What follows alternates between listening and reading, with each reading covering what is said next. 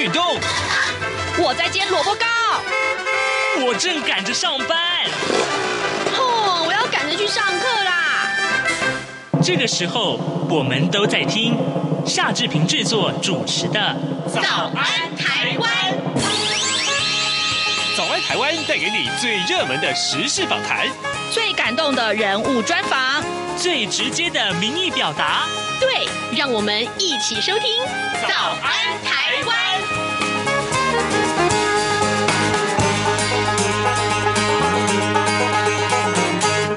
安，台湾！我是夏志平。今天是二零二三年的三月六号，星期一。今天志平在呃访谈单元里面为您安排这样的话题。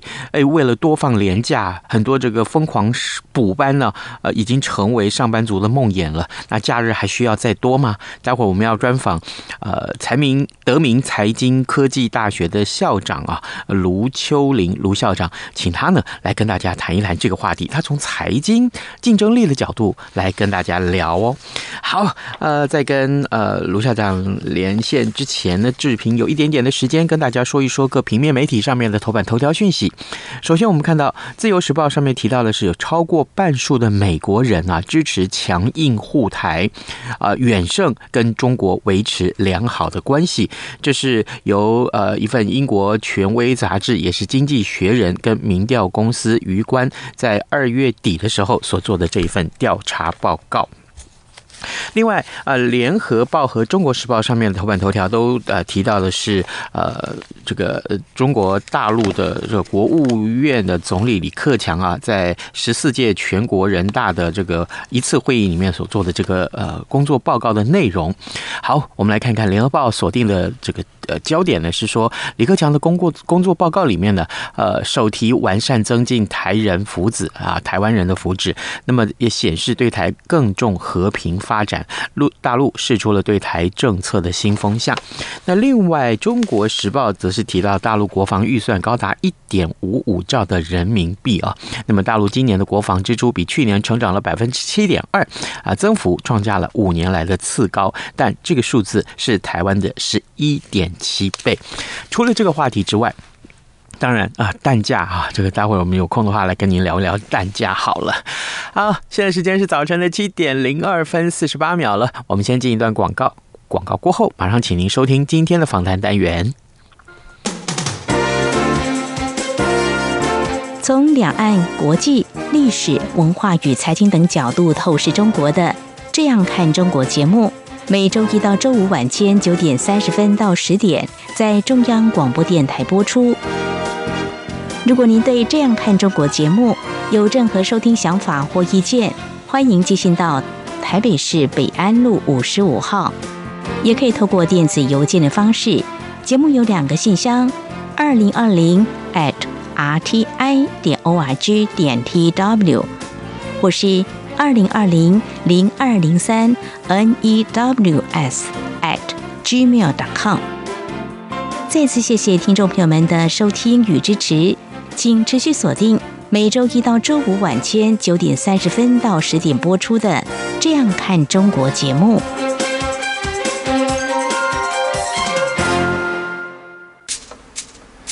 早安，台湾。你正吃着什么样的早餐？吐司加火腿蛋，咬一口，然后收听中央广播电台。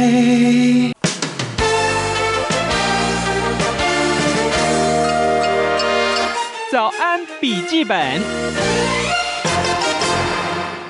这里是中央广播电台台湾之音，您所收听的节目是《早安台湾》，我是夏志平。各位，我们才刚刚过完年假，才刚刚过完二二八的连续假期，哎，这个国定假日啊，呃，连续放假这件事情。但是呢，却有一个副作用，就是要疯狂的补班。结果呢，补班啊，就成为最近网友们怨声载道的话题了。这二二八连假才刚结束，你是不是觉得还没有放够呢？呃，在立法院呢，呃，时代力量的党团呢，他们呃在新的会期里面就提案修法，说希望啊，把原先有的十一天的国定假日，就是一整年的国定假日，那么再增加为十九天。诶，希望吧，把先前各位还记得几年前在劳基法修法的时候删除了七天的假期，对不对？那现在要把这七天补回来。再多送你一天啊！结果这个安排呢，这个提议啊，就引起了很多的热门的话题。这个时候，我们为您来访问德明财经科技大学的校长，同时他也是财务金融系的教授卢秋玲。我们请校长在节目中为大家分享。其实啊，放假这件事情有很多很多的考量。诶，公说公有理，婆说婆有理，但我们希望听听专家的意见怎么说。校长早安，你早。呃，各位听众朋友，大家早。是，谢谢，谢谢校长一早接受我们的访问。校长啊，这个我我才刚过完年嘛，马上这个呃立法院里面有人又要在提议讨论说元宵节其实是应该放假的哦。那过去这几年常常都有人呐、呃主张说啊，呃要再多放一些假吧。可是有人赞成，就会有人反对。那我想先请教校长，就是说目前呐、台湾每一年的放假日的日数来看。的话，跟世界各国相比，那算是多还是少呢？哦，好，放假的日数啊，在讲这个放假日数之前，那大家呼吁元宵节要不要放假，对不对？嗯。那我要呼吁一下，教师节要不要放假呢？要。所以就是说，每一个人的立场不同，那他对这个放假的看法就会不一样嘛，哈。嗯那就这个放假的日数来看的话，刚刚这个主持人有提到说，跟世界各国来相比，我们到底是多还是少？那我们有做了一点点功课哈，嗯、就是说全年例假日这个大概全世界都一样嘛，就是周休二日。那不同的地方就是在这个纪念日的节日，每个地方会不同，是啊，因为有他们的文化历史背景。那我们看了一下，就是呃，比较这个，我们也是去寻找了资料，然后我们没有一个一个去计算去数。是。那我们的这个纪念日大概是有十七天了哈，根据一些资料统计，那跟其他的国家来比的话，其实并没有少哎。哦。并不。并不是太不太少，比如说我们美国他们计算出来可能就有八天，加拿大有十四天，那这个法国有十一天，德国有八天。这个，那这个是讲到纪念日啦、节日的部分，没有讲到特休。那特休的话是各个公司啊、各个地方的劳基法不太一样。嗯，那像新加坡、香港他们可能十三天、十九天，所以我们其实不少，应该是说我们其实还是还还不错。嗯，全世界来讲，应该是呃中等，或者是，是即使是更好的，我觉得从这些数字上来看，嗯、所以我们并不少，嗯、但是我不能讲说太多了，嗯、还是有人会比我们多一些些，是。对，所以我觉得说应该是蛮适当的，嗯哼，哦。嗯，应该是这样子来说。而且好像我们如果跟各国相比的话，并不是说啊，比如说台湾要跟美国比，因为美国跟加拿大这些就所谓的 G7 或 G20 这些大的工业国，他们的经济的成绩或者是每年的 GDP 都比台湾高出很多啊，或者说呃这个呃这个相关的国民所得也比台湾高出很多。那同样跟他们来比放假日，这可能不太恰当。可能我们要跟香港喽，跟南韩喽，啊，跟这个其他呃实力、经济实力跟台湾差不多的国家相比，这也才客观。不过不管怎么样，诚如老师刚刚所说，就是不管呃这个我们跟哪一个国家相比，台湾的这个呃所谓的这个纪念日的这个放假日，其实就已经是在中上了，但还是有人不满。主张多放假的哈，就是劳工阶层了，那这他们都都可以赞成嘛，这显而易见。但是反对的就是他们的相对的这个老板了。那目前我们也看到，就是当这个消息呃曝露出来的时候，很多工商团体的这个大老板们，其实他们是反对再增加这个假期。他理由就是说，台湾的假实在太多了，再多放假的话，那么竞争力都成了问题了。所以请教校长，那假期的多寡跟竞争生力有没有直接的关系？多放假的话，劳工可以出门消费，其实也是刺激景气，也可以让经济的成绩更亮眼，不是吗？我觉得讲到跟这个竞争力好像有一点太，呃，没有那么严重吧？哦、远了一点，是不是？对，就有一点远了。竞争力主要就是国国家的我们的知识能力、我们的数位能力、各种不同的能力所集合起来，跟放假的这个多寡，这个可能有一点牵强。哦，好，那当然了，这个就是说你放假太多，多到有一点，比如说，哎，还他还要放寒假、放暑假。嗯，那我们也可以劳工说，大家都还放寒假、暑假。那问题是，那我们的这个工作怎么办？嗯，如果说公司这个企业做的不好，嗯，那劳工也没有工作啦。嗯哼，所以它是一个恶性循环，就是说企业不好，劳工就不好。那劳工不好，那放无薪假，那你难道喜欢吗？哦，或者是说你就直接失业，没有工作，放更多假。所以我觉得这个就是适中就就好了，不是要很多的假，也不能说。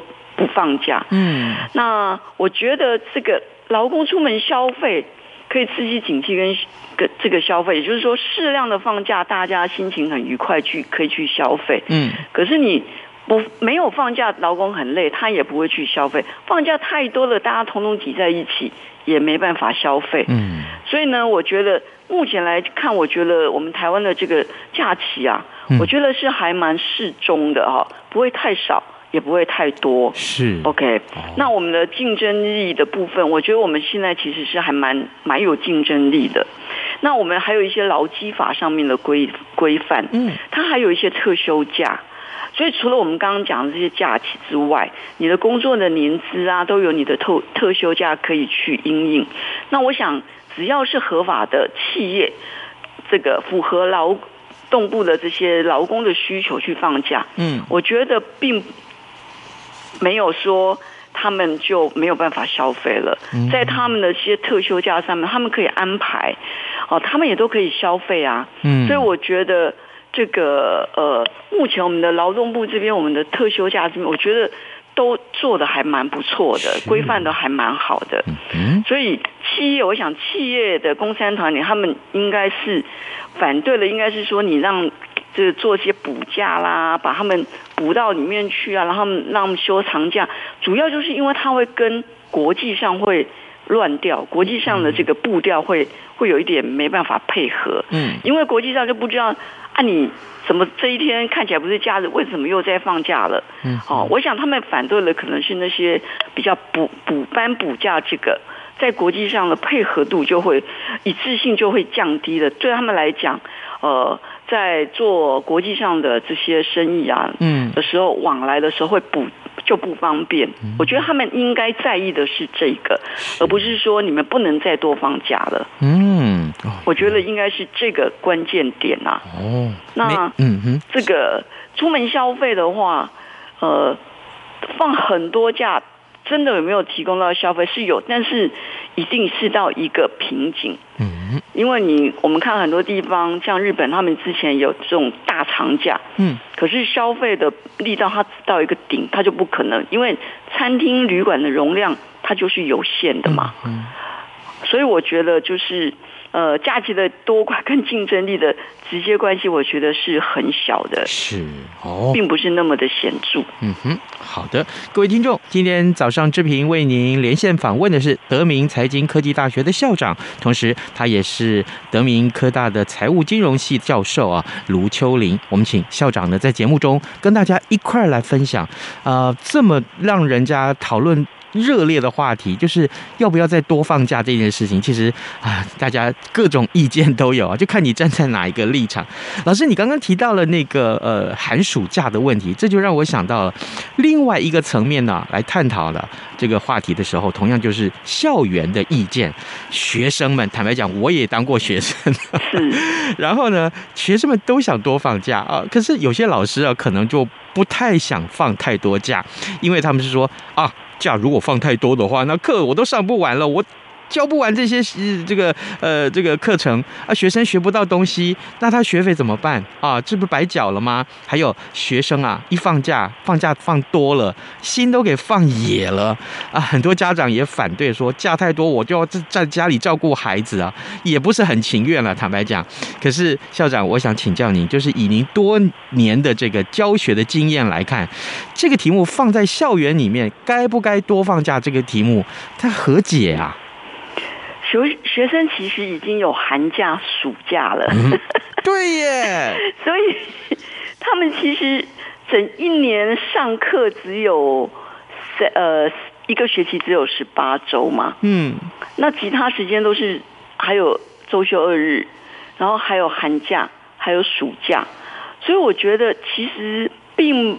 没有大家想象的说，学生都想放假。嗯，我觉得这些可能大家误会了。我觉得还是很多学生他是想要到学校来的。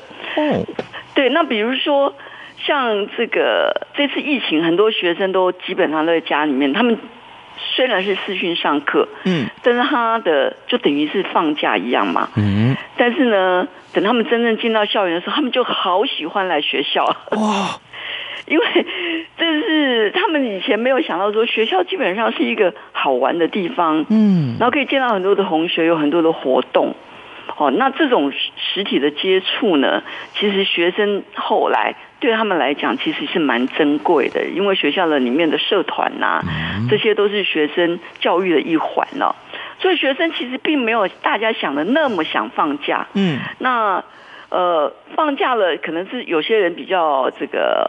放松的，他比不想要放假，但是我觉得大部分的学生，他们还是想要来学习的，对，所以我们不要把想成说学生都想要放假，这个可能对他们有一点误会了。学生他们也其实也是想来学校的，因为你看学校来有我们很多各种不同的电脑教室啊、专业教室啦，呃，这个很多的。呃，这个硬体啊，他们都可以使用的，嗯，哦，所以其实很多学生是想要喜欢到学校来的，好，尤其是有一些家里面的这个设施没有那么好的，他觉得到学校来的话，他这个非常的友善呐，哦，非常的这个顺手啊，各种设施非常的完善呐，所以学校对学生来讲是提供了一个很好的学习环境啊，对，所以呃，我觉得。呃，适当的放假是一定要的啦，因为这种课一直上，其实效果都没有，不是很好的。嗯。那我们已经有各种不同的假期，再加上周休日，再加上寒假暑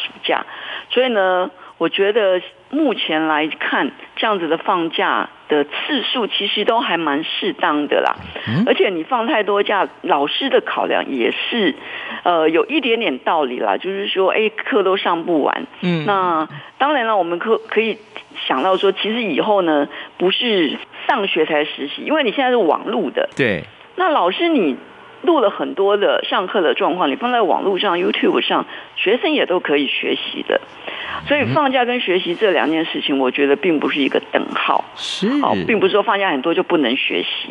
嗯。好，而就是说放假的时候，你也可以在家里面都可以学习。所以现在学习是到处都可以学习的。你在公车上也可以看 YouTube 上课。哦，做捷运也可以上，所以呢，这个主要就是心态上的问题啦。嗯、那这个假呢，我是认为就是说不要再多了了。我觉得现在目前已经差不多了，但是就是我们的学期呀、啊，是、呃十八周嘛，哈、嗯，这个在国际接轨上是比较有一点点问题的，因为欧洲、美洲、美国这边都是十六周，嗯，对，所以我们有两个。州的的这个不同，嗯，那这个在我们国际的交换生上面是比较麻烦的，哦，好，就是说交换生如果来台湾，他呃。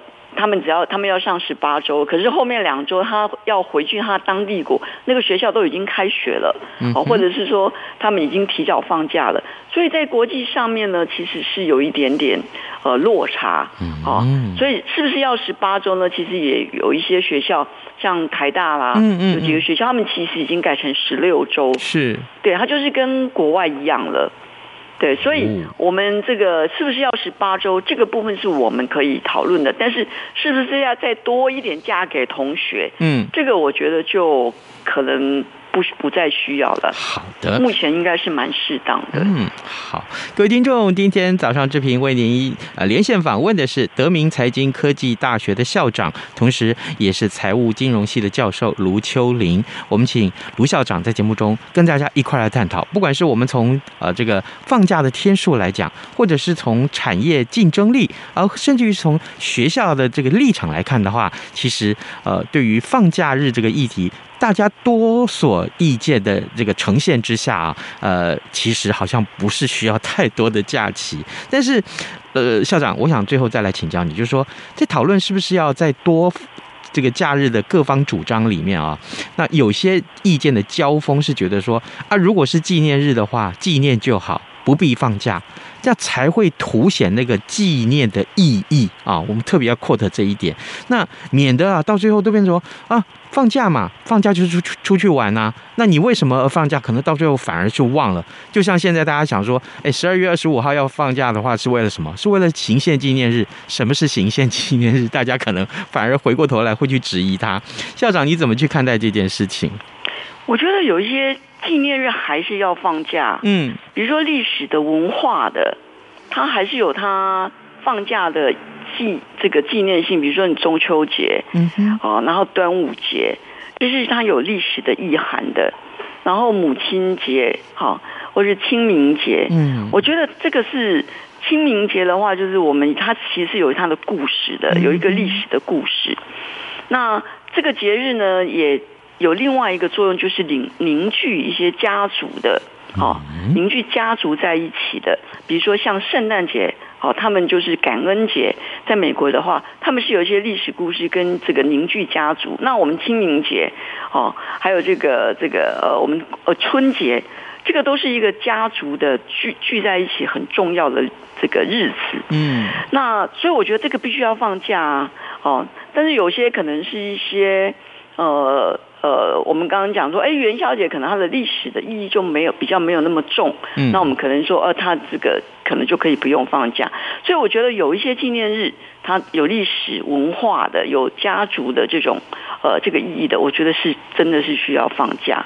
好，在我觉得在放假里面，你说端午节好了，划龙舟这个也是一个凝聚一个社会的啊，大家的一个一个力量，一个一个。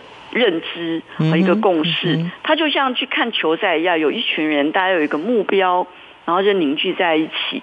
那这个是一个文化上很重要的哦意义的，所以我觉得这些有些是必须要放假的，我是赞成应该要放假。哈。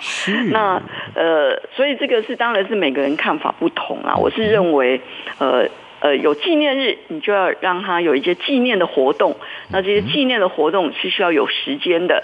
哦，比如说划龙舟，它需要有时间来看这个龙舟；中秋节还有时间，必须要这个烤肉。嗯，所以我觉得这个是它有双重的文化历史跟家族的团聚的这个呃这个意义的。我觉得这个是必须要放假。嗯，了解。对，哎，那这么多的假啊，比如说甚至于呃，刚刚老师也提到寒假、暑假，学生这么多的假，其实我坦白讲了。应该啊，就我也跟一般的家长一样，我的这个儿子也是念大学啊。那他他我也很担心说，这个寒假暑假，或是加上这这么多的假期在他身上的话，他可能没有办法好好的运用它。所以，我们今天最后这个题目，我想请教校长，就是说，可不可以我们也利用这个机会，告诉学生们，我们给一些学生给一些建议吧，怎么样去善用这些假期，好不好？才能让你的休息、你的休假、你的纪念。变得更有意义呢？哦，呃，如果像这种比较长的假，寒假、暑假，嗯，对同学来讲，我都强烈建议他们要去做实习，嗯，就是到企业里面，或是到一些呃小公司也好啦，就是去体验职场的文化，嗯，那因为你最后这个学校最后的。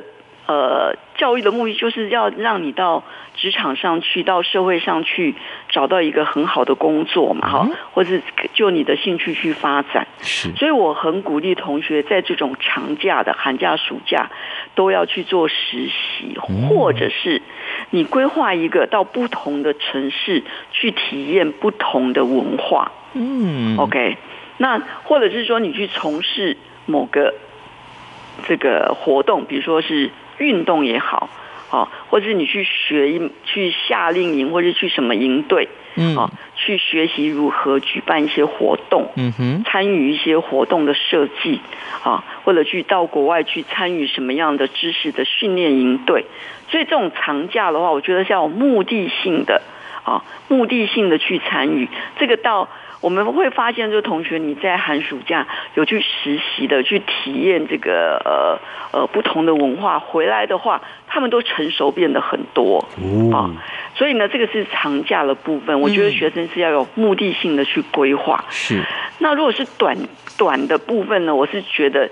呃，我们台湾的学生应该到各个不同的城市去体验我们台湾的各个地方它的风土民情，因为我发现有很多学生，他们只认识他出生的地方跟他念书的地方，其他地方都不知道。那我觉得他们应该到台湾各个地方去哦，好，比如说如果是两三天的，他可能不要去。呃，就为了去吃，然后去台南吃，去台中吃，他可能就要体验一下，哎，台南的文化是什么？屏东的文化是什么？然后花莲有什么样的文化？是。那我觉得，就是这个可能也需要有一些呃家长可以跟他们这个呃规划，或者是说跟他们呃让他们了解，台湾其实有很多很好的地方的小镇的这个呃。这个人情世故、历史文化是很值得去了解的。OK，所以我觉得这个假期不要让同学在家里面打电动看、嗯、看追剧哈。那追剧也可以，你可以说好，我追一个 Netflix 的剧，嗯嗯、但是剧它里面它是告诉你什么？嗯，好，那这个剧里面。它可能也有很多的铺陈啊，有很多的故事性，或者甚至于很多教育性，或者是说让你去了解啊。比如说我们有有知道，就是说 Netflix 它有一些，比如说律师的哦这种剧，哎，你可以了解说，哎，原来的呃这个司法界的整个组织，整个各个角色的扮演是什么？啊，我觉得这个都是在假期里面可以又娱乐。又学习的一个地方，太好了哇！各位听众，这个真的，我们至少今天得到这样的一个讯息啊，就是说，与其我们去争取更多的假啊，不如说我们把现有的这个已经能够享受到的假期拿来好好的规划，拿来好好的呃计划，看看应该怎么去呃度过这个。漫漫长假，或者觉得这个假让你过起来是有意义的，我想这件事情远比啊多争取一些假期来讲是更值得大家去努力的哦。今天呢，我们非常谢谢德明财经科技大学的校长，同时他也是财务金融系的教授吕秋玲，我们谢谢。呃，卢校长跟我们的分享，校长，谢谢您，谢谢，谢谢，谢谢夏主持人，我非常喜欢你的结论，谢谢，你的结论非常的棒，是，谢谢你，好的，好，谢谢，拜拜，拜拜。早安，台湾，你正吃着什么样的早餐？吐司加火腿蛋，咬一口，然后收听中央广播电台。早安，暴马仔。好的，我们还有一点点时间来看一看这个啊，大家不知道你能不能买得到鸡蛋啊？呃，真的，有些人的确是买不到鸡蛋，我必须这么说啊。那但是也有些人说奇怪，那那为什么我们都没有都买得到啊，都不缺啊？好，这是一个争议了。那但是呢，这个蛋价的确是很高，那这是。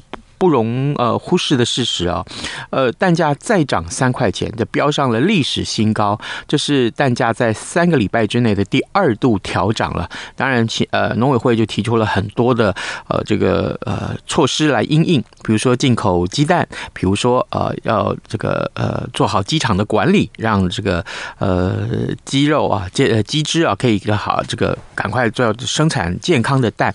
当然，更重要的是天气也渐渐回暖了。所以各位，呃，当然在呃这件事情，希望大家多多体谅啊，真的是多多体谅。那么呃，可以的话，呃，当然不是去抢购但，造成这个恐慌，好吗？好，今天节目时间也差不多到了，那这边预祝您有愉快的周一。然后呢，明天早上我们早安台湾再见喽，拜拜。